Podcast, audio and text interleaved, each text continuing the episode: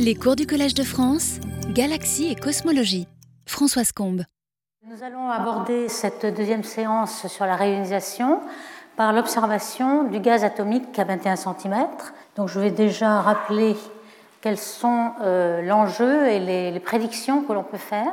Donc dans ce diagramme dont on a discuté un petit peu les grandes lignes la semaine dernière, nous avons la période considérée. Donc euh, ici, nous avons le Big Bang, le début de l'univers. 10 millions d'années après, 100 millions, 200, 500 millions, et on s'arrête à 1 milliard d'années. Donc c'est cette période-là qui nous intéresse, le premier milliard des 13,8 milliards d'années euh, de l'univers, là où tout va se passer, et on connaît très mal cette période. Donc on a la première période qui est appelée l'âge sombre, car il n'y a aucune étoile aucune galaxie qui illumine l'univers.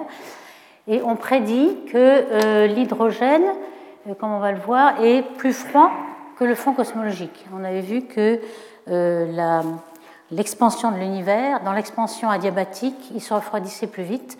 Et donc, il est possible qu'on voit, là, c'est la température en fonction du temps. Alors, c'est à la fois le temps et la fréquence. C'est ça l'avantage. Ici, on a le temps, on a le redshift aussi. 160, euh, le, décalage vers le rouge, 160, jusqu'à 6, on voit 8, 7, 6. 6, c'est vraiment correspond à un milliard de, l'âge de l'univers et c'est la fin de la réalisation. Et euh, ici, euh, comme vous le savez, les fréquences, le décalage vers le rouge, c'est 1 plus z. Donc la fréquence que l'on regarde, c'est la première fréquence de l'atome d'hydrogène, l'état fondamental, 21 cm. 21 cm de longueur d'onde, ça correspond à 1420 MHz. Si vous le divisez par 1 plus z, qui est z égale 6, ça fait 200 MHz. Donc à cette fréquence-là, on a 200 MHz, et puis ensuite, euh, jusqu'à 20 MHz, on va pouvoir regarder. Donc si on regarde un spectre à toutes ces fréquences, chaque fréquence correspond à une période de l'univers. Vous voyez qu'on fait une tomographie de l'univers, et on voit à chaque instant une période.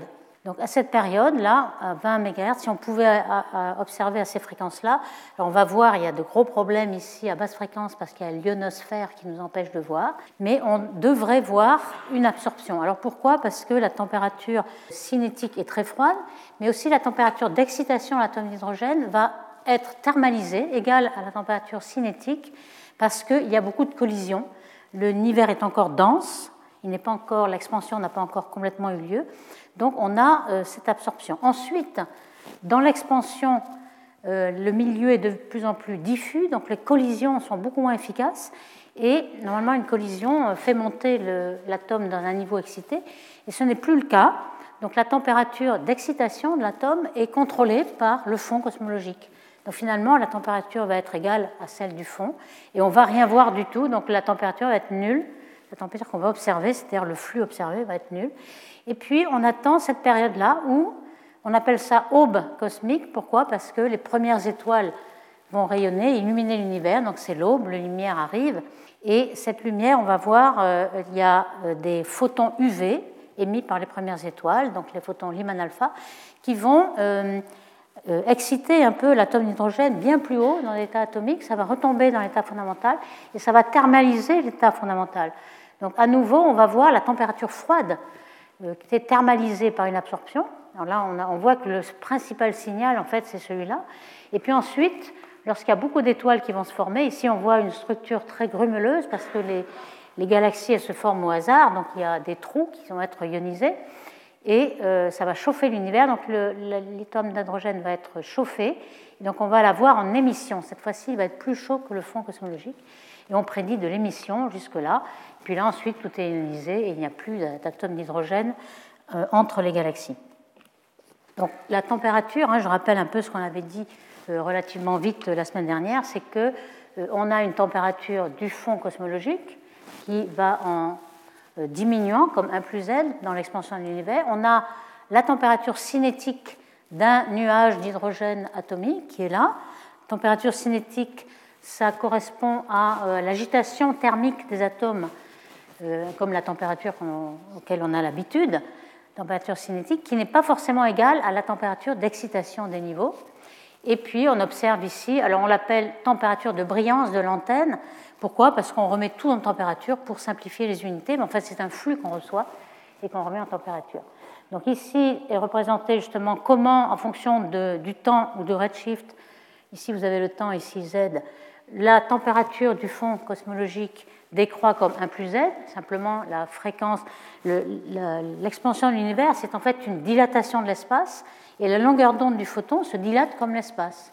Donc le lambda va être exactement comme R de t, donc euh, la fréquence va diminuer comme la longueur d'onde augmente, tout décale vers le rouge, et on a donc quelque chose qui va comme 1 plus Z. Et puis euh, la température de l'hydrogène, lui, il ne va pas à la vitesse de la lumière, donc ce n'est pas la même chose. Et on, on fait l'approximation du gaz parfait, ce qui est tout à fait vérifié, puisqu'il est quand même très peu dense, et il va, se refroidir beaucoup plus vite que le fond cosmologique, sauf lorsqu'il y aura l'aube cosmique, les étoiles, et il va être chauffé au-delà du, fond cosmologique. Voici ces, étapes qu'on va essayer d'observer pour tester un petit peu les théories que l'on fait. Alors ce niveau fondamental de l'atome d'hydrogène, c'est le niveau euh, où l'on a euh, N0, c'est la population du niveau 0, la population du niveau 1, euh, c'est une très très faible énergie et ça correspond à, au couplage entre hyper fin entre le, spin du proton et le spin d'électron. Lorsqu'ils sont opposés, on est dans l'état fondamental et lorsque une collision excite cet atome, il va se retrouver dans ce niveau-là et puis il va re-rayonner en émettant ce photon à 21 cm. Le rapport des populations, N1 sur N0, c'est un facteur 3 qui est la dégénérescence du niveau, et puis exponentielle de h nu, 21 cm, sur kt, et ça c'est la définition de la température de spin ou la température d'excitation, c'est-à-dire plus la température d'excitation est élevée, plus il y a de population dans le niveau excité. D'où la collision est capable de le faire monter, mais aussi le rayonnement du fond cosmologique. Et puis il y a ce fameux euh, effet euh, découvert par Wouthausen et Field à quelques années d'intervalle de physiciens qui ont montré que euh, lorsqu'on excité par un rayonnement UV, alors évidemment ce n'est pas à l'échelle, hein, ici c'est un rayonnement UV donc beaucoup plus énergique que ce rayonnement en radioastronomie à 21 cm, mais lorsque vous faites élever l'atome à des niveaux bien supérieurs, elle va retomber avec des règles de sélection telles que finalement on va brasser les niveaux et lorsqu'il y a suffisamment de Lyman alpha, on va euh, thermaliser ces niveaux, ils vont être assez excités. Et c'est eux qui permettent de voir euh, l'absorption euh, à l'aube cosmique. D'où cette courbe donc, qui est bien expliquée, hein, H sombre, collision. Ici, le rayonnement Lyman alpha qui va exciter et donc thermaliser le gaz qui est encore plus froid que le fond, et puis ensuite le gaz va devenir plus chaud, et on va voir des redshifts. Alors ici, on voit les redshifts, 6 hein, euh, à 30, ici c'est plutôt 20, 19, 20, et les fréquences correspondantes. Euh, la température qu'on va observer de l'antenne, ça va être la différence entre la température d'excitation et le fond cosmologique. Donc si le fond cosmologique domine, on va rien voir du tout, c'est dans ce cas-là. Et puis euh, tau, c'est l'épaisseur optique, donc la colonne densité de l'hydrogène. Et cette température, elle est égale soit au CMB si euh, on n'a pas les éléments de collision et de Lyman alpha, ou alors la température cinétique. Alors, on a dit chauffage, le rayonnement des étoiles va chauffer, va chauffer euh, à la fois par le, rayonnement UV, Lyman, mais surtout par le rayonnement X. Le X est quand même euh, très dur, beaucoup plus dur que Lyman alpha, il ne va pas être absorbé pour ioniser, mais surtout va chauffer. Alors, qu'est-ce qui va chauffer par le rayon X? C'est deux choses. les trous noirs, alors il y a des trous noirs de masse supermassive. Il y a des quasars qu'on a observés. On a observé des quasars jusqu'à z égale 8, des galaxies jusqu'à z égale 11, mais pour l'instant, euh, nos limites sont là. Il y en a peut-être au-delà, mais pour l'instant, on en a observé jusque-là. Mais ils sont très rares, ils sont très efficaces, mais très rares. Ce que l'on pense, c'est qu'il y aura beaucoup de mini-quasars. Les mini-quasars, qu'est-ce que c'est? Ce sont des étoiles binaires. Voici un exemple, une vue d'artiste. Euh, les étoiles, en général, sont la plupart du temps binaires. Lorsque une d'entre elles s'est effondrée parce qu'elle était très grosse et très massive. Donc en 10, milliards, 10 millions d'années, elle peut s'effondrer en supernovae, faire un trou noir. À ce moment-là, euh, l'enveloppe de la compagne, l'étoile compagnon ici, peut euh, être accrétée, avalée par le trou noir avec un disque d'accrétion, parce qu'il y a un moment euh, cinétique évacué, un disque d'accrétion. Et on a exactement le même phénomène que l'on a autour des trous noirs supermassifs, avec un disque d'accrétion, un G, pour évacuer aussi le moment angulaire. et ceci est très très chaud et va émettre des rayons X. Donc c'est exactement un petit trou noir, enfin un, quasar en miniature. On les appelle des mini trous noirs. On en voit par exemple dans la Voie lactée. Celui-ci émet un G qui précède, c'est très bien connu. Donc euh, ils sont beaucoup moins énergiques que les, les, vrais quasars, mais ils sont des milliards en fait, ils sont beaucoup plus nombreux. Donc c'est certainement ça qui va chauffer, dès qu'il y a la formation d'étoiles, on va être chauffé par les mini-quasars. Alors les simulations que l'on peut faire sont multiples. Euh, pour l'instant, on n'a pas encore détecté, enfin on va le voir, euh, le, signal de, 21 cm, mais on espère le faire bientôt. Et euh, on fait pour l'instant des simulations. Alors ici, vous avez une simulation des sources, qui sont les étoiles, qui rayonnent avec la couleur verte ici. Le gaz d'hydrogène, dont la densité est un petit peu proportionnelle, enfin corrélée avec les étoiles et puis euh, le temps de réalisation, ou, qui va être proportionnel au signal 21 cm qu'on va, qu'on va détecter. Donc tout ça, on sait le faire. Euh, le tout, c'est que, euh, comme on l'a vu la semaine dernière, Benoît Samelin nous a montré des simulations complètement réalistes avec le problème à corps pour former les halos noirs, puis ensuite l'hydrodynamique du gaz qui tombe dans les halos, la formation d'étoiles et surtout le transfert de rayonnement. Donc il faut à chaque étoile savoir dans quelle direction elle va envoyer ses photons euh, de continuum pour ioniser le, gaz environnant, aussi en Lyman alpha pour savoir si euh, le gaz va être excité, etc.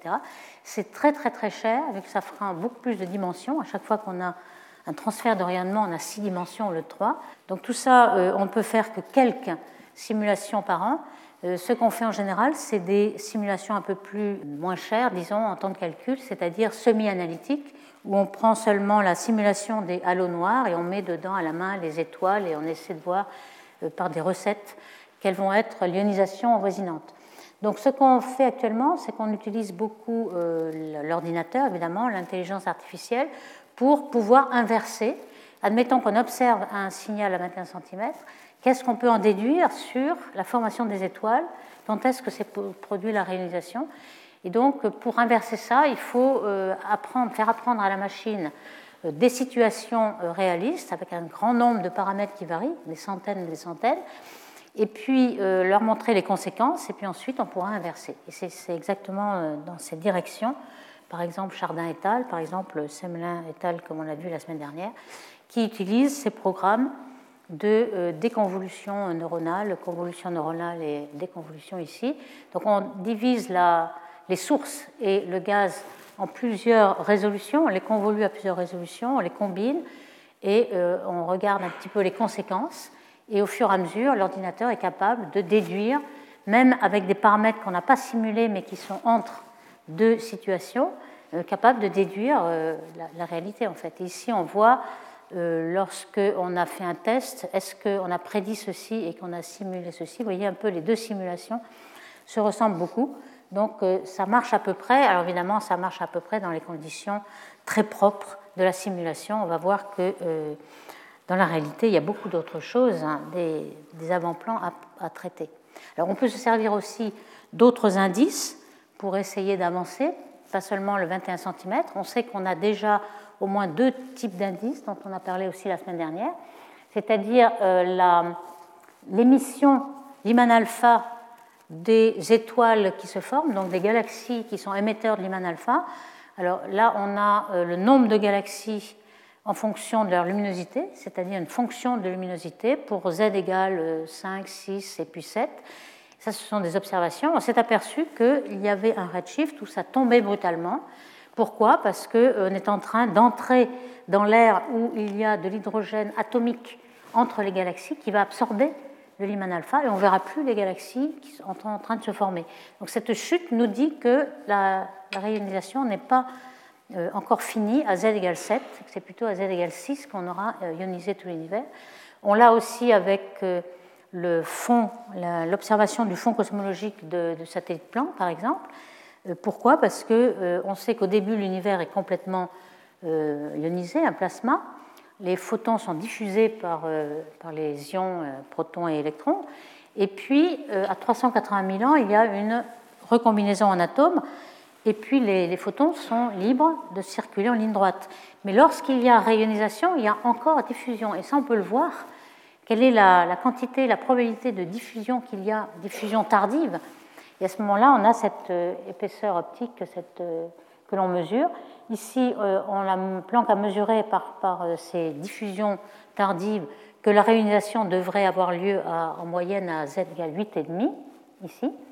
Et ça, c'est à peu près les observations que l'on a des galaxies et de, de l'effet Gunn-Peterson d'absorption dans les quasars Lyman alpha. Ici, c'est le même diagramme, mais la fraction d'hydrogène est linéaire, donc on voit qu'elle diminue euh, très vite euh, ici. Et par contre, ici, elle est en log. Vous voyez qu'en log, on voit nettement plus le saut brutal de euh, la, chute de la, quantité d'hydrogène atomique qui devient complètement ionisé. Donc on se sert de tout ça. Et donc on prédit le signal 21 cm qui va être observé. Ici, vous l'avez en couleur. Donc la température d'antenne qui va être mesurée par les télescopes. En bleu, négatif, une absorption.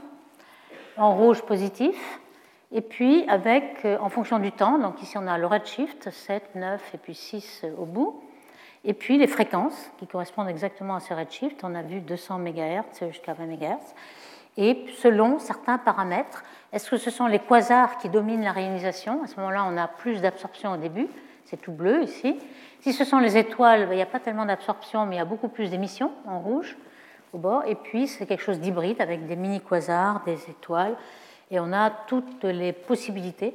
Donc une fois qu'on aura observé euh, ce 21 cm, on pourra en déduire à quelle vitesse sont formées les premières étoiles, et c'est ça en fait l'enjeu, connaître le destin de l'univers dans son premier milliard d'années euh, d'existence.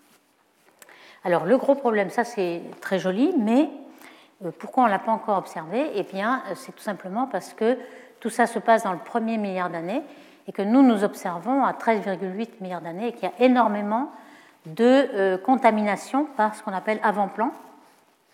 Alors ces avant-plans sont par exemple extragalactiques.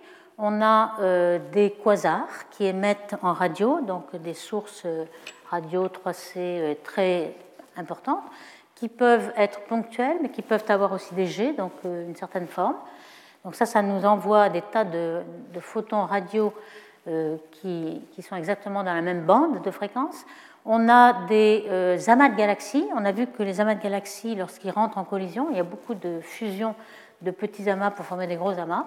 À ce moment-là, les électrons relativistes qui venaient d'autrefois d'un jet radio et qui étaient un petit peu euh, ralentis sont réaccélérés par euh, les chocs qui se produisent dans les collisions d'amas. On a des chocs et puis du champ magnétique, évidemment, qui est compressé. Et à chaque fois que l'électron traverse le choc, il y a un processus de Fermi qui accélère et qui rend l'électron plus relativiste. Donc on a encore de l'émission synchrotron dans les reliques et qui euh, ont une forme euh, assez particulière dans les amas de galaxies. Donc tout ça va nous donner des sources qui ne sont pas ponctuelles, mais qui sont plutôt diffuses dans chaque amas. Donc ça, c'est l'extragalactique.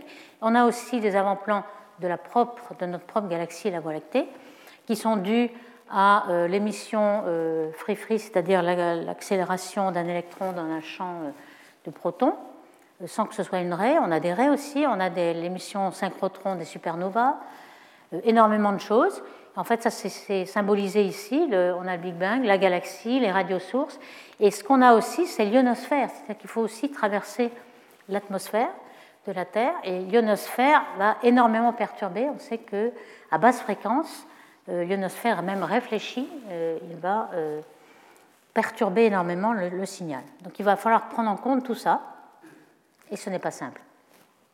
voici les avant-plans dans le système de coordonnées ascension droite et déclinaison. Ce n'est pas le système de coordonnées de la Voie lactée, donc c'est pour ça que la Voie lactée a cette forme curieuse. Ça, c'est le, plan de la, de la, galaxie. Le centre de la galaxie est ici. Donc, on a quelque chose qui est assez fin, euh, qui rayonne en synchrotron avec toutes les jeunes étoiles. On a aussi, vers le centre de la galaxie, des bulles, les bulles de Fermi, qui sont sans doute dues euh, à l'activité de notre trou noir central autrefois. Donc, euh, aujourd'hui, il est très calme, mais on a quand même des, bulles euh, qui restent de cette activité, ici euh, quelques activités de supernovae peut-être, et on va choisir un endroit assez calme pour ne pas être contaminé trop, enfin tout de même, 90% de la contamination d'avant-plan est due à la Voie lactée, 10% aux radiosources, mais on va se situer, par exemple, ici, on a un trou là. Euh, on va essayer d'observer dans ces, dans ces zones assez silencieuses. Mais euh, l'ionosphère, là, elle est partout. Euh, elle, ça, ressemble un petit peu à, en optique, on a l'atmosphère qui turbule aussi, est très turbulente. Elle nous fait voir les étoiles scintiller et parfois les étoiles bougent un tout petit peu dans l'espace d'une seconde d'arc. Au lieu d'être ponctuelles, elles ont une tâche assez volumineuse et il faut appliquer de l'optique adaptative pour essayer de reprendre, de retrouver la résolution de l'étoile. Ici, c'est un peu pareil. Euh, on a une couche euh, qui est à quelques kilomètres euh, de hauteur et qui, en fonction, là par exemple à 74 MHz, donc à basse fréquence, on a 100 secondes d'arc ici, donc c'est 2 minutes d'arc de déviation des objets par l'ionosphère. Vous voyez un petit peu en fonction du temps. Ici, il y a des événements un petit peu catastrophiques qu'on appelle traveling ionosphere disturbance. Alors, il y a vraiment, euh, ça c'est complètement à éviter parce qu'on n'en voit plus rien. Mais vous voyez qu'une source n'est pas fixe dans le ciel à cause de cette turbulence ionosphère. Euh, ça dépend de la fréquence. Ici, on a en fonction de la couleur toutes les fréquences euh, en fonction du temps et la, variation en fonction de la longueur d'onde, c'est lambda 2. Donc plus on est à basse fréquence, plus on va avoir ce problème de ionosphère. Ici, évidemment, l'ionosphère elle, va être encore plus ionisée lorsqu'il y a le soleil, donc c'est le jour euh, qu'on va avoir une absorption de l'ionosphère qui est très grande, une opacité. on va surtout observer la nuit, ce qui est déjà mieux, mais même la nuit, vous voyez qu'il euh, y a un instrument qui s'appelle l'OFAR, qui est européen, surtout euh, aux Pays-Bas, en France, en Angleterre, etc. Cet instrument observe un champ euh, qui fait un certain nombre de minutes ou de degrés, et euh, ça, couvre un petit peu tous les kilomètres de variation de, de l'ionosphère. Donc ça va être un, problème. Il va falloir euh, enregistrer tous les signaux avec des fréquences très variables pour pouvoir corriger ensuite de cette atmosphère, de cette ionosphère. Et c'est un, problème assez gros. Donc voici un peu à quoi on s'attend. Euh, en fonction de la fréquence, donc cette fréquence qui est très intéressante, la, réalisation, on a une certaine euh, flux, donc une euh, température d'antenne qui va être assez élevée. Par exemple, avec l'OFAR, on va avoir quelques degrés. Et on pense que, en fonction de la fréquence, le comportement du signal va être assez lisse. Alors pourquoi lisse? Parce que c'est surtout les avant-plans, ce sont des sources qui sont au même redshift et dont le comportement en fréquence est dû à, l'émission synchrotron, par exemple. Cette émission synchrotron, on sait que c'est une loi de puissance. En flux, c'est une loi de puissance en moins 0,6, par exemple. En température, ce sera moins 2,6. Il y a toujours un moins 2 pour la température. Et donc, euh, on va pouvoir le corriger, alors que le signal, lui, la fréquence nous indique l'époque, donc les différentes euh, 100 millions, 200 millions d'années après le Big Bang, ça va être complètement au hasard. Donc ça va être à très petite euh, échelle, on aura beaucoup de bruit. Ce sera beaucoup moins lisse. Donc on va essayer de euh, filtrer en fonction de la fréquence spatiale du signal, la fréquence spectrale. Et une fois qu'on aura enlevé, si on y arrive, euh, cette composante d'avant-plan, on peut avoir un signal qui va être beaucoup plus petit, hein, parfois mille fois ou même dix mille fois plus petit, et euh, peut-être euh, retrouver le signal de euh, la réalisation. Alors voici un petit peu comment on va, se... Alors évidemment, là, on a, dessiné un petit cube d'espace. On va supposer que le ciel n'est pas courbe mais plan. Ça, c'est une première hypothèse, mais c'est toujours variable. Et on a deux dimensions d'espace, si l'observateur est ici, deux dimensions d'espace x, y qui sont vraiment de l'espace. Et la direction en Z, c'est la profondeur, c'est la fréquence, et c'est, euh, on l'interprète comme de l'espace, mais c'est aussi du temps, et c'est aussi de la fréquence. Donc euh, ces deux directions sont tout à fait différentes, et on distingue. Alors on va se placer dans, euh, on va prendre le signal en faisant la corrélation à deux points, c'est-à-dire le produit XI, XJ, le signaux en deux points I et J, et on sait que le spectre de puissance, c'est la transformée de Fourier de cette fonction de corrélation à deux points. Euh, qui euh, euh, s'exprime en fonction de K, qui est la fréquence spatiale. Hein. K, c'est 2 pi sur lambda. Si lambda, ce sont les échelles. À petite échelle, on a beaucoup de fréquences, hautes fréquences spatiales, et à grande échelle, les basses fréquences. Donc, dans la direction perpendiculaire à la ligne de visée, hein, perpendiculaire, c'est ce petit indice, x2, y2, là, c'est vraiment l'espace. Et l'autre, ça va être le cas parallèle, selon la ligne de visée, qui est la fréquence, qui normalement devrait être lisse, puisque c'est l'émission synchrotron essentiellement. Alors c'était ça l'espoir, c'est qu'on puisse exprimer euh, tout ce signal, cette stack de puissance, en fonction non pas de x, y et, z, mais de kx, ky et kz ou k parallèle. Et euh, on pense que, euh, on pensait du moins quand on a commencé ce travail, c'est-à-dire en 2010, 2011, presque une dizaine d'années, que le signal d'avant-plan était très lisse, donc c'était les basses fréquences spatiales, donc se retrouver à des cas parallèles très très petits. Donc on pensait qu'on allait filtrer euh, cette zone-là et qu'on allait trouver le signal dans cette zone-là. En fait, pas du tout. Euh, on s'est aperçu que, euh, bien sûr, au départ, le, signal d'avant-plan est lisse, mais lorsqu'on l'a soustrait, étant donné qu'il y a un facteur 10 000, on a des tas d'artefacts qui vont devoir être corrigés et qui sont dus au fait qu'il faut calibrer les sources ponctuelles que l'on a dans le champ et euh, ces sources ponctuelles vont dépendre de la réponse de l'instrument qui, euh, euh, a beaucoup de lobes secondaires, de lobes de réseau, etc. Et qui aussi, les, sources d'avant-plan sont polarisées. Ce sont des émissions synchrotrons, donc polarisées. Et la polarisation dans l'instrument n'est pas parfaite. Donc il y a une petite, une petite fuite des polarisations, ce qu'on appelle leakage ici, qui va se retrouver dans les avant-plans que l'on aurait pensé euh, pouvoir le filtrer. on s'est aperçu que finalement tout ça était contaminé par les avant-plans et la seule fenêtre qui était plus ou moins libre était celle que vous voyez en noir ici. Donc c'est très restreint par rapport à ce qu'on pensait. Donc c'est plus difficile que prévu en quelque sorte. Alors voici un petit peu euh, euh, ce diagramme-là. Il, y a quelques avant-plans qui sont d'abord, le premier cas c'est les sources ponctuelles alors on voit qu'en euh, fréquence, qui est le cas parallèle, c'est quelque chose de très lisse en effet, puisque c'est la même source qui émet à toutes les fréquences. Donc à chaque fois on a une raie, si vous voulez. On sait, on sait le soustraire, ça ça va encore. Par contre on a des tas de sources ponctuelles qui sont dans le niveau de la confusion qu'on n'arrive pas à résoudre. Donc ça c'est un petit problème. L'émission synchrotron de la galaxie qui est diffuse, puis on essaie de retrouver le, bruit des détecteurs donc ça c'est la même euh, vue que tout à l'heure.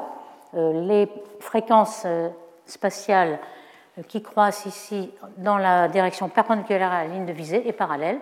Et finalement, la, fenêtre de non contaminée se restreint comme peau de chagrin. Donc on essaie d'avoir cette fenêtre. Lorsque j'ai symbolisé par ce petit diagramme, en fonction de la fréquence, on retire bien quelque chose de lisse, mais tout le reste, tous les défauts sont très bruités non pas lisses. On a aussi euh, les problèmes de. Lorsqu'on a un interféromètre, on a euh, un lobe primaire, un champ de vue, qui est dû à le champ de diffraction d'une antenne unique, qui est l'antenne euh, unique élémentaire.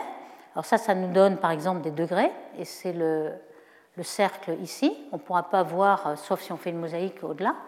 Et l'intensité du champ primaire, elle est maximum au centre, et puis décroît comme une gaussienne jusqu'au bord vous voyez qu'ici, on a euh, des sources. Alors, il y a aussi le, lobe de réseau. Euh, ici, c'était une simulation faite pour ce télescope-là, qui a une série d'antennes qui se touchent, qu'on appelle ERA, et qui a une forme un peu hexagonale autour.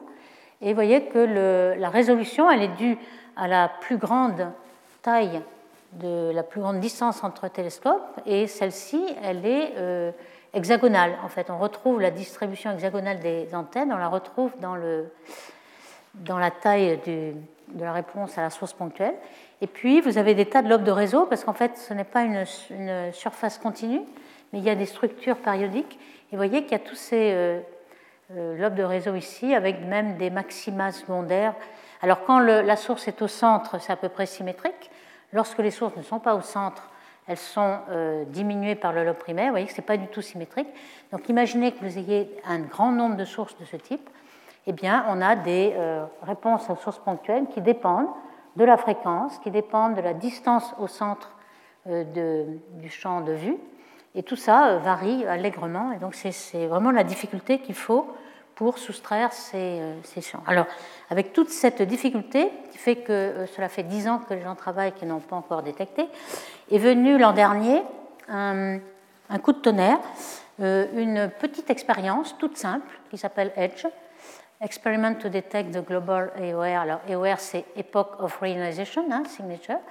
Cette petite euh, antenne qui est euh, deux dipôles, un nord-sud, est-ouest, euh, prétendue avoir détecté le signal. Alors, pourquoi? On va essayer d'expliquer.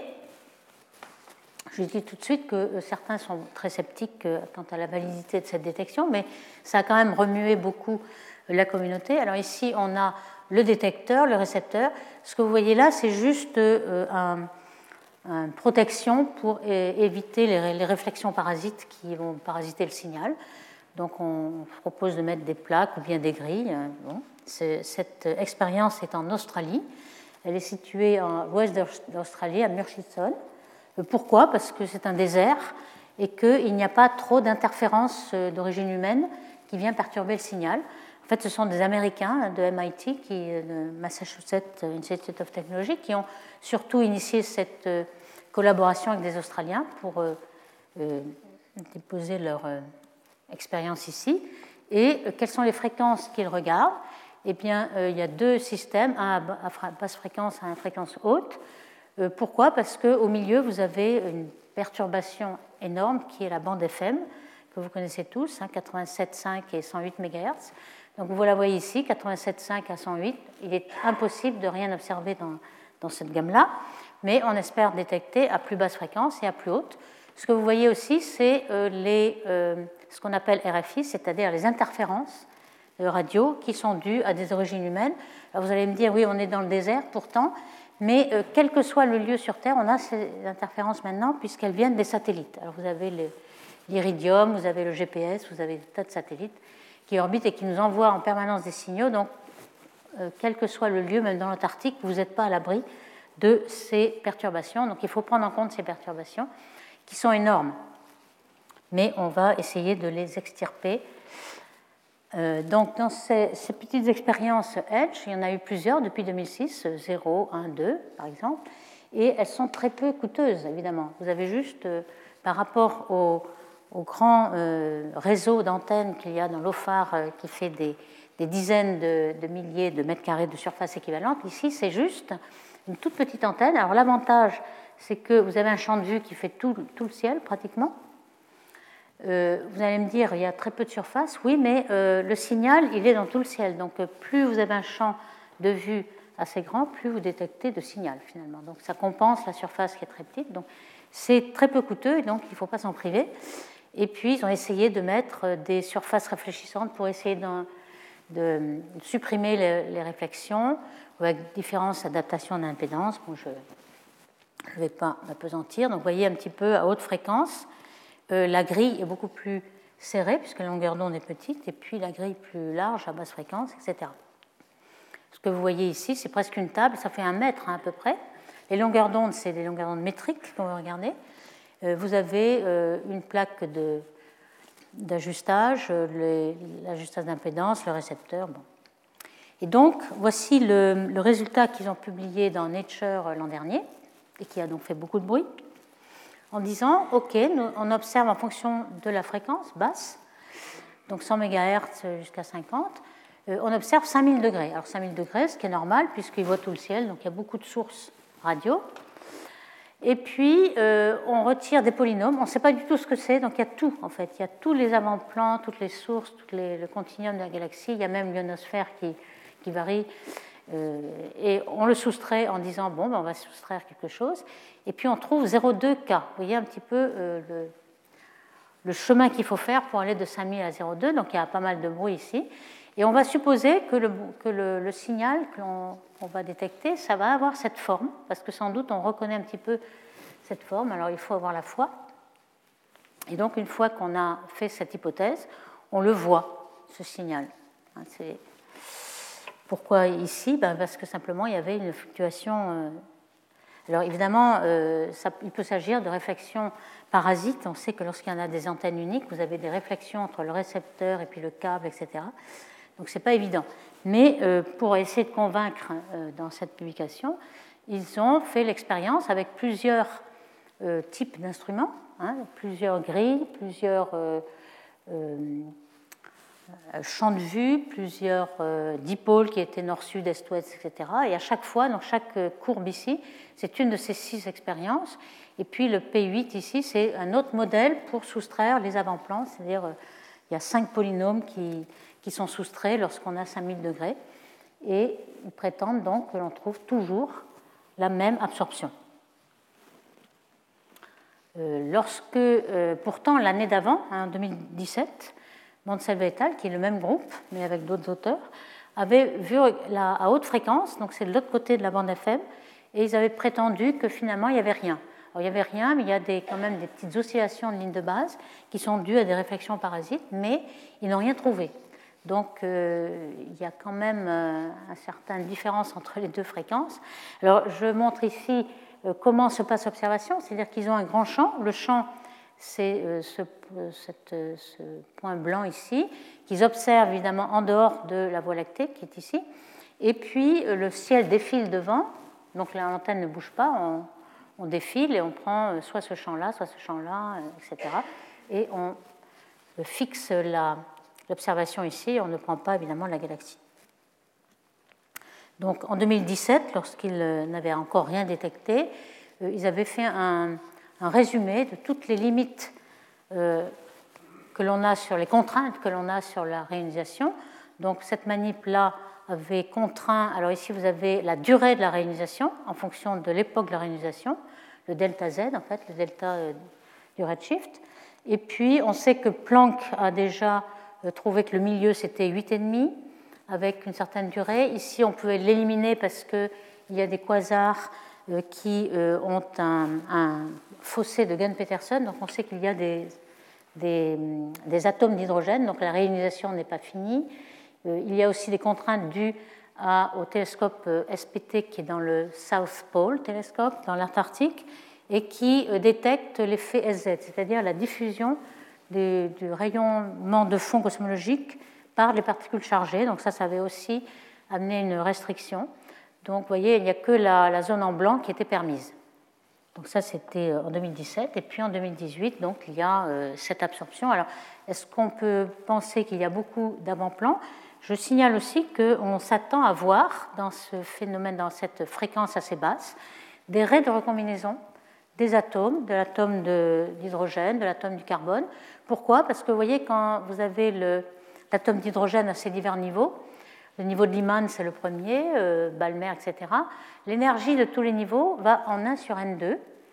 Donc lorsque N est grand, vous avez des tas de petits niveaux jusqu'à atteindre euh, l'ionisation de l'atome. Vous avez des tas de niveaux dont l'énergie est très très très faible et tombe dans le domaine radio. Donc cette euh, bande de fréquence basse est quand même intéressante pour voir ces draies de recombinaison qui sont à n égale 140, etc. On n'a pas n égale 1, n égale 2 pour les deux premiers, mais on a de très forts euh, nombres n des niveaux. Par exemple, pour l'atome de carbone, on a observé des absorptions euh, des euh, niveaux n égale 442, 43, etc. Donc, il faut aussi prendre en compte ces, ces avant-plans qui peuvent faire des raies. Ici, on a une émission de raies de, de recombinaison et ici une absorption devant une supernovae qui est Cassiopeia. Euh, qui est observé. Donc c'est un domaine de fréquence qui est très riche et qui permet de déterminer par exemple la température et la densité de... Alors une fois euh, observé cette grande absorption, qui est beaucoup trop grande d'ailleurs par rapport à ce qui était prédit, ils se sont dit on va essayer de la confirmer en regardant, bon, euh, pas seulement en Australie, mais aussi aux États-Unis. Alors ici, c'est assez intéressant, c'est tous les sites qui sont très peu contaminés en ondes radio aux États-Unis. Euh, il y a un site très connu qui est le Green Bank Telescope, euh, qui est en Virginie de l'Ouest, où il y a un 100 mètres, un télescope de 100 mètres qui a été. Mais on voit que ce n'est pas du tout le plus silencieux et le moins pollué. En fait, il était tout proche de grandes agglomérations, donc c'était pratique. Mais on voit que celui qui est le plus silencieux, c'est un site qui s'appelle Adèle dans l'Oregon. Et donc, ils vont, euh, en 2019, ils ont positionné le Edge 3, donc une manip euh, très peu coûteuse à nouveau. et qui est dans ce désert de l'Oregon où il y a très peu de contamination d'origine humaine. Donc vous voyez, c'est une, une, expérience qui commence. On n'a pas encore les résultats, enfin, on a des résultats préliminaires qu'on va voir. Alors ce qu'on voit dans cette bande, alors ici c'est à haute fréquence, vous voyez les interférences, les RFI, interférences radio, qui sont assez importantes, même dans ce site silencieux. Ici, c'est euh, en température en fonction de la fréquence.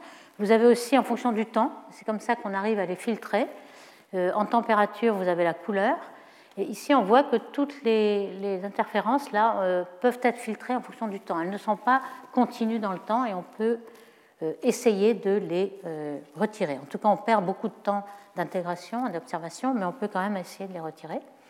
Et donc, euh, les premiers résultats dans cette bande de fréquence, donc euh, à basse fréquence de chaque côté et haute fréquence de chaque côté de la bande FM ici, vous voyez un petit peu les résultats une fois qu'ils ont soustrait avec des polynômes euh, la, zone très lisse qui est à 5000 degrés K. bien, alors pour retrouver le, le fameux signal qu'ils ont publié à 78 MHz ici, eh bien c'est pas évident. Vous voyez qu'il y a beaucoup de fluctuations et euh, il faut beaucoup de, fois pour euh, croire en ce signal. Alors ce signal quand même a eu l'avantage de remuer un peu la communauté et se dire, bon, admettons que ce signal est vrai, ce qui n'est euh, certainement pas, sûr, mais admettons qu'il est vrai, à ce moment-là, est-ce qu'on peut l'expliquer de façon théorique? Et là, c'est là le problème, c'est que la profondeur d'absorption est deux à trois fois plus grande que ce qui était prévu. Alors on sait que le gaz, il est plus froid que le fond cosmologique par expansion de l'univers, mais là c'est beaucoup beaucoup plus froid. Donc si on veut expliquer cette publication, cette proclamation de résultats, il faut supposer qu'on a refroidi l'hydrogène, donc les baryons, avec un processus. Et là, l'imagination des théoriciens est très grande. Ils ont supposé que, comme il y avait de la matière noire euh, en grande quantité, il est possible d'avoir une petite charge, mini-charge, une charge de 1 millionième de la charge de l'électron sur 1% de la matière noire. Et à ce moment-là, la matière noire, elle est froide. Elle, son agitation thermique n'est que de 1 km par seconde.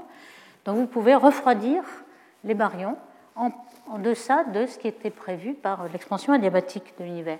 Donc euh, bon, c'est quand même un petit peu tiré par les cheveux, il faut bien le dire, puisque des charges, des mini-charges, on n'en a jamais vu, et 1% de la matière noire. Alors il y a quand même un diagramme qui a été publié par les théoriciens, donc en fonction de la masse de cette particule matière noire, qu'on ne connaît pas, donc on peut toujours la faire varier, de la charge, qui varie 10-6, 10-8, etc. Et puis il y a des zones dans ce diagramme qui sont interdites déjà par les observations de la supernovae 87 dans le nuage Magellan. Il y a aussi euh, la charge, alors les millicharges, il y a une expérience qui s'appelle MQ pour millicharge dans le euh, Stanford Linear Accelerator. Et toute cette zone-là est déjà euh, éliminés par euh, ces observations dans l'accélérateur. Dans Donc il y a quand même des zones qui restent, mais il faut supposer énormément d'hypothèses. Euh, voici par exemple, en fonction de la charge, de, la section efficace aussi, d'interaction entre les baryons et la matière noire, ce qui n'est pas évident, puisque normalement la matière noire, on ne la détecte pas parce qu'elle interagit avec rien du tout. Et euh, ici, il y aurait une zone qui serait possible pour expliquer pourquoi l'absorption est beaucoup plus grande. Normalement, on prédit quelque chose qui est euh, au plus 200, 150 à 200 millica, et là, ils observent 500 à 600 millica, donc c'est quelque chose qui est euh, totalement imprévu. Autre prédiction, alors ce serait bien de le vérifier d'ailleurs, si jamais il y avait une interaction entre la matière noire froide, une certaine fraction de la matière noire froide, et les baryons, il y aurait des oscillations euh, beaucoup plus grande de baryons. Alors on sait qu'au départ, dans l'univers, euh, lorsque l'univers est ionisé, les photons et les baryons ont des oscillations acoustiques et que n'ont pas la matière noire qui s'effondre de son côté, puisque la matière noire n'interagit pas normalement avec les, baryons et les photons. Mais s'il y a un tout petit peu d'interaction, à ce moment-là, euh, on aurait beaucoup plus d'oscillations acoustiques et ce serait mesurable alors mesurables par euh, les interféromètres qui sont LOFAR et ERA dans la période où on observera euh, cette fameuse période à z égale 18 qui correspond à la fréquence euh, proclamée, z égale 17. On pourra observer en 21 cm, ce qu'on n'a toujours pas encore fait. Enfin, c'est toujours bien de prédire les conséquences d'une théorie. Alors, il y a un grand nombre de modèles, 264 hein, modèles qui ont été effectués. Certains sont rejetés par, par exemple, une autre expérience très peu chère, celle non pas des dipôles mais une boule, qui euh, observe aussi tout le ciel et qui n'a pas vu euh, cette, cette absorption non plus. Il y a aussi une autre explication. On a vu que l'absorption qui a été proclamée est beaucoup plus profonde que prévu. Donc il y a deux solutions. Soit le gaz est plus froid, ou alors le fond qu'elle absorbe est plus chaud. C'est l'un ou l'autre.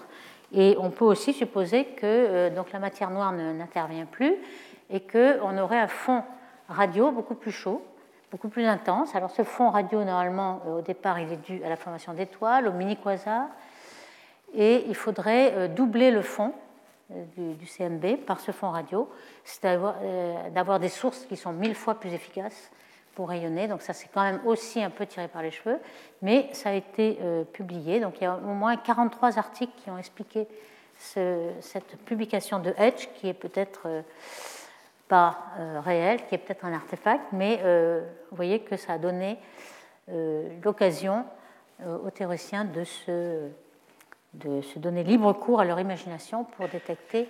Alors voici ce qu'on prédit en fonction de la fréquence. S'il n'y a pas de fond anormal, on, prédit cette absorption-là, et puis euh, en faisant varier euh, beaucoup de paramètres. Alors, soit euh, les, halos se refroidissent par le refroidissement moléculaire le refroidissement atomique, tout ça donne des résultats différents. Donc, ça donne des contraintes dans cette hypothèse-là. Alors, pour pouvoir essayer de vérifier tout cela, hein, on a énormément de d'instruments. Hein. Le, plus gros pour l'instant, c'est l'OFAR, qui est situé, le centre est aux Pays-Bas, mais dont on a beaucoup de stations. Par exemple, à Nancy, en France, on a une station LOFAR. Donc il y en a 24 stations qui sont composées de 48 tuiles et chaque tuile de 16 dipôles, donc c'est énorme comme dispositif. Euh, la surface équivalente pour euh, l'époque de réalisation sera 18 000 m2. Donc c'est presque terminé et ils sont en train d'observer depuis 2010. Euh, il y a exactement au même endroit que Edge, à l'ouest de l'Australie, il y a cette, ce survey qui est beaucoup plus modeste, 3000 m2 hein, au lieu de 18 000, mais qui a quand même pas mal essayé de défricher un peu le terrain. Et en Afrique du Sud, puisqu'on sait que tous ces instruments sont précurseurs de SKA, et SKA, il y aura la moitié en, en Australie et la moitié en Afrique du Sud. Donc l'Afrique du Sud aussi essaie d'avoir des des, réseaux comme ça d'antennes, un petit réseau paper, mais qui ensuite va être euh, remplacé par ERA, qui va être beaucoup plus euh, efficace. Alors justement, ERA, c'est celui-ci. Euh, avec Paper, on s'est aperçu qu'il y avait beaucoup de petits dipôles et que finalement le coût de, l'instrument était les liaisons, les autocorrélations, l'électronique en fait qu'il y a derrière. Et il valait mieux avoir des antennes plus grandes. Donc ils, ils font ici des, bols de 14 mètres de diamètre mais il y en aura 350. Et elles sont disposées euh, en hexagone, comme ça, elles se touchent pratiquement. Et c'est le coût moindre pour une efficacité plus grande. Donc c'est cette surface-là qui sera même plus grande que l'OFAR, 50 000 m2, qui va sans doute être un des précurseurs les plus efficaces. Et puis il y a évidemment à terme le euh, SKA, le Square Kilometer Array, qui euh, pour la partie basse fréquence sera en Australie et fera 400 000 m2. L'autre, moitié du million de mètres sera euh, en Afrique du Sud et sera plus haute fréquence. Alors, qu'est-ce que euh, toutes ces observations ont donné jusqu'à présent? Vous voyez que les, étoiles, c'est le NWA qui est en Australie, qui ont donné pas mal de limites supérieures. Ici, il s'agit de la fonction euh, de, de P de K, euh, la, spectre de puissance. Alors delta 2, c'est en fait P de K multiplié par K à K3 pour être un peu plus plat. Donc ce qu'on prédit comme signal est ici en fonction du redshift. Et vous voyez qu'on a toujours des limites supérieures qui sont bien au-delà de, du signal attendu. Donc pour l'instant, euh, on n'a rien détecté et par exemple au phare, euh, même récemment, ici a des limites supérieures qui sont assez loin. Alors pourquoi? On va essayer d'expliquer pourquoi. Alors tiens, j'ai aussi des, images qui sont des photos cette fois, hein, ce n'est pas des maquettes. Vous voyez un petit peu le, les, les, 14 mètres, les antennes de 14 mètres de ERA. Dans le désert hein, d'Afrique du Sud. Elles se touchent toutes, elles ne bougent pas, mais vous avez des euh, récepteurs là qui sont au-dessus. Hein, chaque antenne ici est un bol. Vous avez le récepteur qui sont sur des fils et qui sont corrélés entre eux et, pourront. Donc il y a beaucoup quand même d'électronique, mais euh, minimisé. Pour l'instant, il y en a 200 installés sur les 350 euh, qui seront à, terme. Et puis il y a quand même aussi le, réseau Nénuphar de Nancy, qui va être des surfaces aussi compétitives. Il y a quelques dizaines de milliers de mètres carrés. il y a 96 réseaux. Euh, chaque réseau sera 19 antennes. Une antenne, c'est ça. C'est euh, des dipôles, nord-sud et est-ouest, ici avec un, support un peu en plastique euh, pour le tenir, mais le, dipôle est métallique. Et il est situé en Sologne, comme vous le savez, dans le site où il y a l'ancien grand télescope qui a été inauguré par le général de Gaulle dans les années 60, où il y a 300 mètres de direction ici, de distance, et 100 mètres en vertical ce télescope euh, donc, euh, a observé pendant longtemps le 21 cm dans les galaxies proches et il continue un petit peu. Il fait surtout beaucoup de pulsars, parce que là on peut faire des, énormément de pulsars. Et euh, dans le même site, il y a une station LOFAR. Vous voyez qu'il y a une station haute fréquence et basse fréquence. Vous avez des, des dipôles ici. Et autour de cette station LOFAR est disposées les antennes de Nénuphar, qui vont être beaucoup plus grandes en surface que la station LOFAR. Euh, vous voyez euh, quelques-unes qui sont en disposition. Donc ici, vous en avez 19 qui fait un petit réseau. Puis les réseaux sont situés un petit peu au hasard pour qu'il n'y ait pas trop de régularité de de réseau. Ici, vous avez la, disposition, la, station LOFAR est ici, et vous avez toutes ces petites euh, réseaux d'antennes. Les petits ronds verts sont les 19 antennes, et vous en avez 96, donc c'est vraiment 1800 antennes qui qui sont reliées entre elles par le, corrélateur ici, qui est aussi relié à, la euh, station LOFAR. C'est-à-dire qu'on peut utiliser euh, en, corrélant tous les LOFAR euh, d'Europe, donc avoir une très très grande résolution, ou on peut l'utiliser tout seul.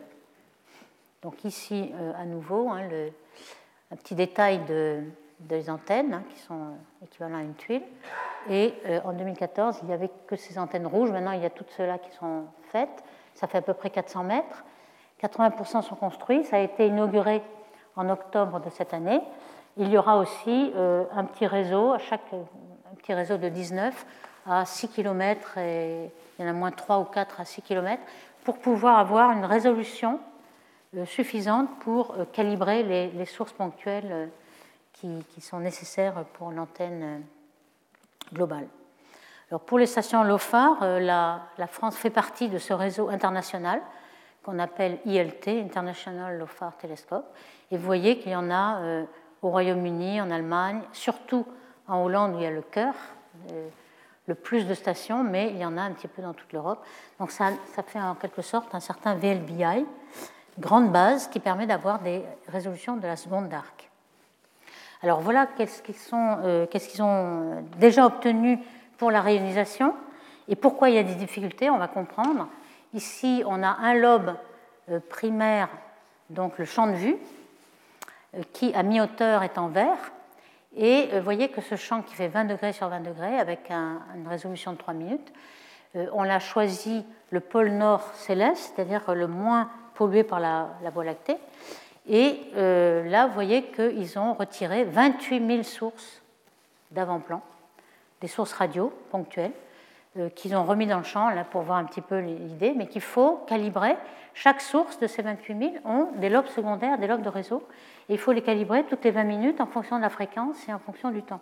Donc c'est une, œuvre assez euh, gigantesque euh, qui prend du temps, et on a compris peu à peu que la calibration de ces sources était fondamentale parce qu'il faut la retirer avec une précision de 10-5. Le signal, c'est 10 000 fois inférieur aux avant-plans, donc il faut une très très grande précision. Et on s'est aperçu que euh, la, calibration dépendait de la direction dans laquelle on le faisait. Donc il fallait calibrer selon 122 directions. Euh, ici, c'est un petit peu le résultat euh, de, cette soustraction.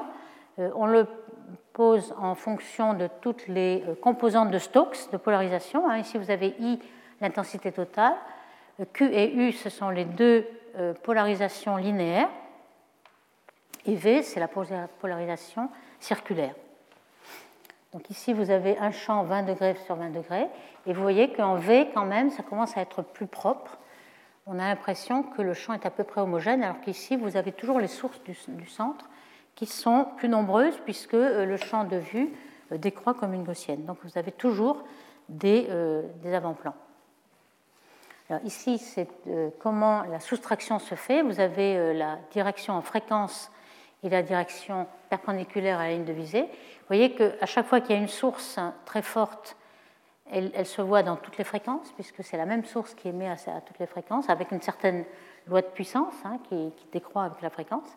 Et une fois qu'on a enlevé toutes ces sources, hein, vous voyez que l'intensité ici est décrue d'un grand facteur, mais vous avez encore quelque chose d'avant-plan, vous avez plein d'avant-plans, mais cette fois-ci ce n'est plus lisse du tout. Donc c'est ça le gros problème, c'est que euh, ici, il n'est plus tellement facile de euh, reconnaître quel est l'avant-plan. Et il est possible qu'on enlève l'avant-plan en même temps que le signal. Donc ça, c'est encore un gros problème. Ici, on a dans ce euh, fameux espace de Fourier, dans les fréquences spatiales perpendiculaires et parallèles, le rapport de, du spectre de puissance. Si on a une intensité qui est calibrée avec des, calibrations indépendantes de la direction, Hein, ce qu'on appelle direction independent ici, ou alors DD, c'est direction dependent, c'est-à-dire des calibrations des sources qui dépendent de la direction. Et on voit que l'effet est énorme.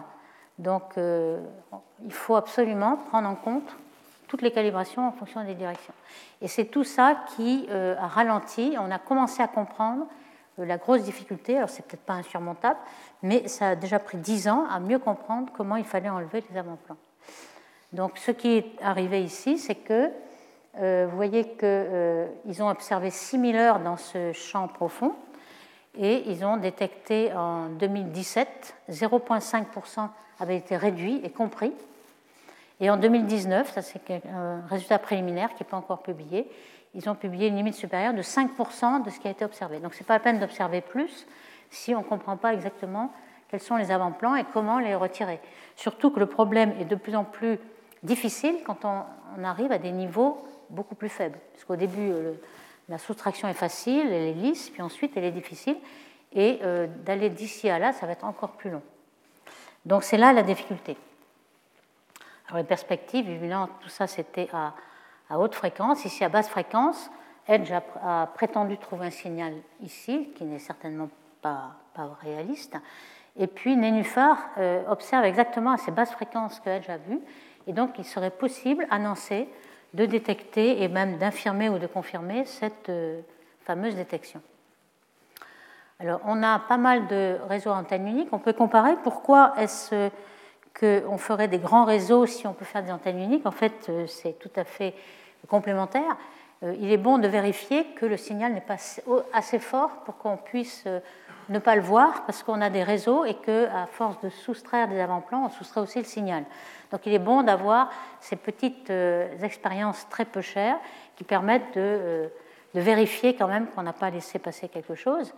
Mais les interféromètres seront sans doute dans l'avenir ce qui va euh, détecter vraiment le signal de réalisation parce qu'on sait beaucoup mieux ce qu'on enlève comme avant-plan et tout ce qui est possible de, détecter et de calibrer. Donc les antennes uniques, il y en a beaucoup, hein, je vais aller vite. C'est quelques exemples ici. Et puis, euh, dans l'avenir, je vais terminer par ici, euh, euh, on peut aller dans l'espace, parce qu'on a vu qu'il y avait beaucoup d'interférences radio qui étaient d'origine humaine. Donc, il y a une expérience qui est DARE, Dark Age Radio Explorer, qui essaiera d'observer cette grande absorption dans l'espace. Alors, pour l'instant, il y a déjà une manip qui a été faite, puisque, comme vous savez, les Chinois ont envoyé l'an dernier une fusée sur la face cachée de la Lune.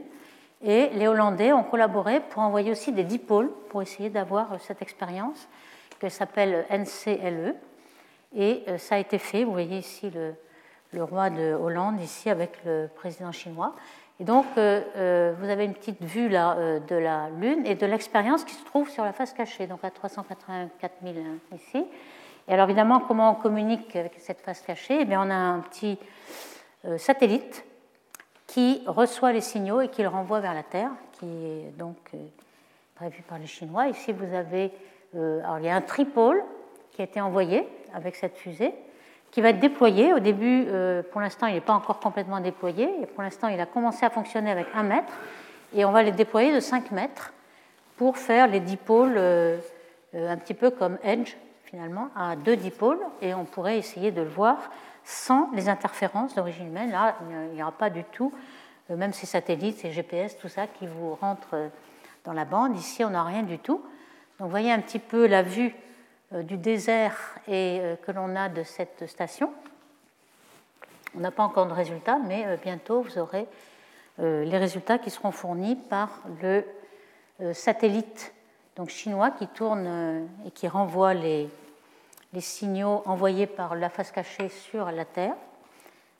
Donc ces signaux seront donnés. Donc finalement, euh, en résumé, donc, euh, le signal à 21 cm de cette époque de réalisation est quand même très très précieux pour savoir ce qui se passe dans le premier milliard d'années. On va savoir euh, comment se sont formées les premières étoiles, etc. Mais on s'est aperçu depuis 10 ans qu'on observe avec l'OFAR que c'était très difficile de, euh, s'affranchir un peu de tous ces avant-plans, de mieux calibrer. Donc, euh, une manip très, très peu coûteuse, Edge, a prétendu voir un signal, mais sans, doute il s'agit d'un artefact. Donc, il va falloir le prouver. Et peut-être que l'OFAR, dans quelques années, aura maîtrisé un peu tous ces avant-plans. Et euh, en tout cas, Nénuphar pourra euh, infirmer et confirmer le résultat de Hedge, et dans le final, Escara permettra de détecter ce signal de réinitialisation. Donc je vous remercie. Retrouvez tous les contenus du Collège de France sur www.colège-2-france.fr.